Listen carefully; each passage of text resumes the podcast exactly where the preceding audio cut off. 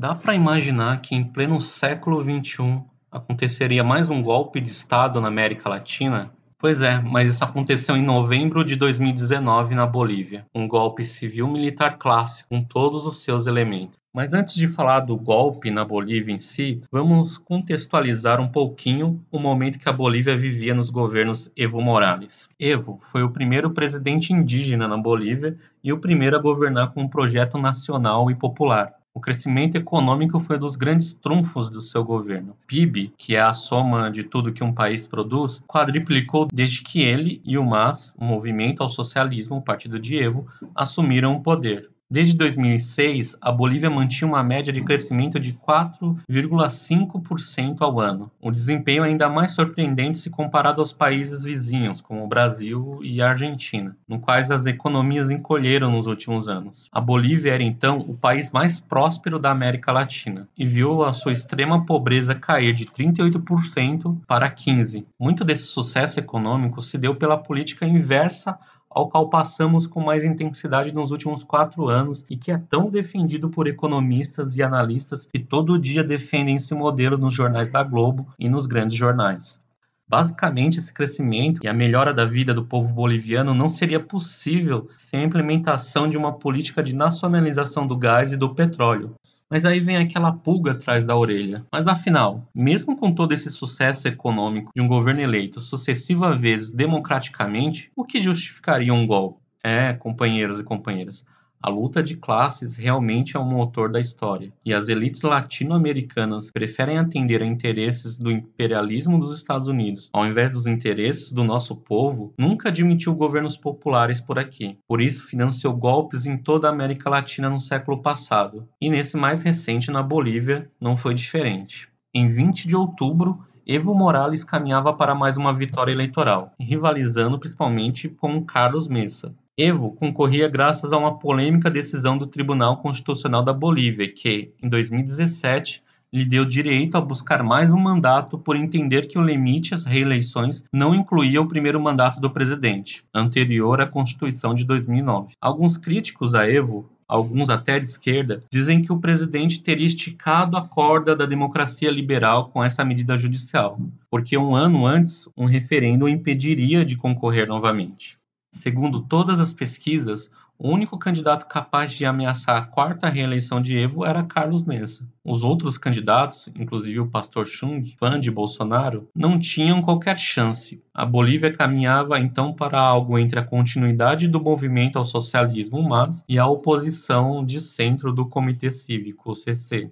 A disputa era a mais acirrada dos últimos anos, Evo havia ganho as eleições anteriores com certa tranquilidade. A apuração passou por alguns problemas, foi interrompida e quando voltou, Evo tinha a vantagem necessária para vencer já no primeiro turno. As acusações de fraudes, que vinham desde antes da votação, ganharam força com o salto dos números. Imediatamente, a violência tomou conta das ruas das principais cidades do país. Com os conflitos entre partidários de Evo e opositores e ataques ataques aos tribunais eleitorais regionais, as suspeitas de que algo estava errado aumentaram ainda mais após a renúncia do vice-presidente do Tribunal Eleitoral boliviano, Antônio Costa. Mas foi em novembro, na última semana do governo Evo, que a situação piorou bastante políticos, líderes sociais e mesmo jornalistas identificados de alguma forma com o governo passaram a ser abertamente perseguidos. José Amarajo, diretor da rádio ligada a Confederações de Trabalhos Campesinos, foi amarrado em uma árvore e torturado por grupos ligados à oposição. Em Vinto, cidade de 60 mil habitantes do departamento de Cochabamba, a prefeita Patrícia Arce, também indígena e aliada de Evo,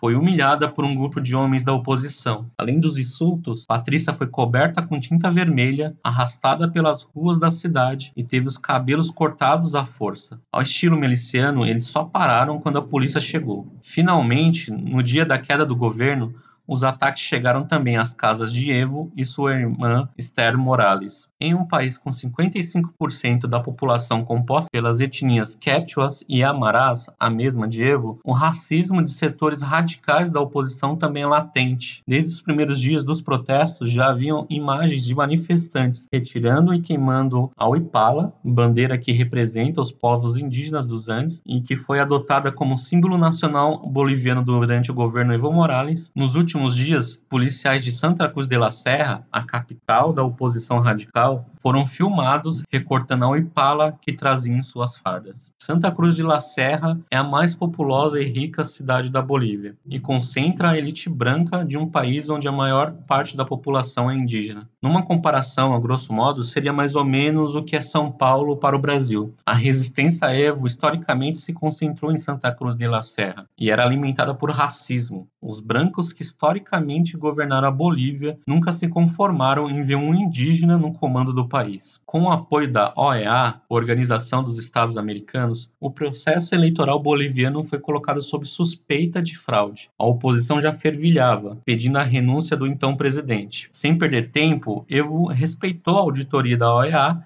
e anunciou que convocaria novas eleições sob a tutela de um tribunal eleitoral totalmente renovado. O gesto, um último esforço de pacificação, poderia ser suficiente para o lado mais moderado da oposição, mas àquela altura o país já estava corroído pelo radicalismo, com motins de policiais nas principais cidades. A proposta de Evo foi recebida com indignação pelo movimento liderado pelo ultraconservador Camacho. Evo renunciou às 16h51 de La Paz no domingo encerrando o mandato mais longo da história de seu país. Uma hora antes de sua fala, em que concluía que havia sofrido um golpe cívico-político-policial, Evo havia havido o pronunciamento do general William Scallion, que disse que as Forças Armadas sugeriam que o presidente deixasse o cargo, dizendo que as Forças Armadas sugeriram, entre aspas, que o presidente deixasse o cargo para permitir a pacificação e a manutenção da estabilidade da Bolívia.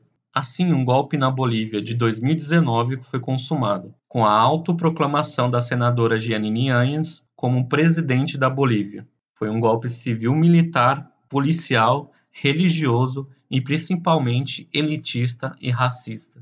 Mas na história, nem as vitórias e nem as derrotas são definitivas. Após sucessivos adiamentos das eleições bolivianas, o MAS, partido de Evo, consegue se reorganizar e, com o apoio do povo boliviano, consegue eleger Luiz Arce, o ministro da Economia de Evo, que promoveu as mudanças estruturais no país, no primeiro turno com 55% dos votos, pondo fim ao governo golpista da Bolívia, apoiado por Jair Bolsonaro e trazendo o Evo de volta ao país.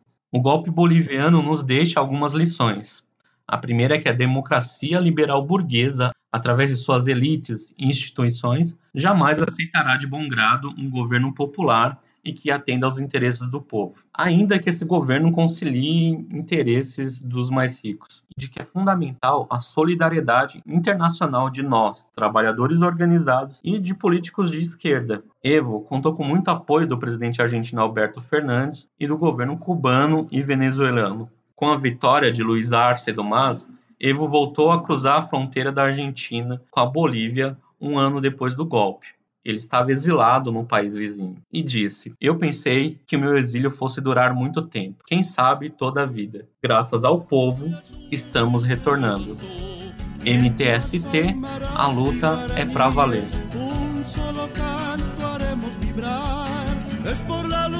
Lucha nuestra vivencia. Despertamos nuevas conciencias.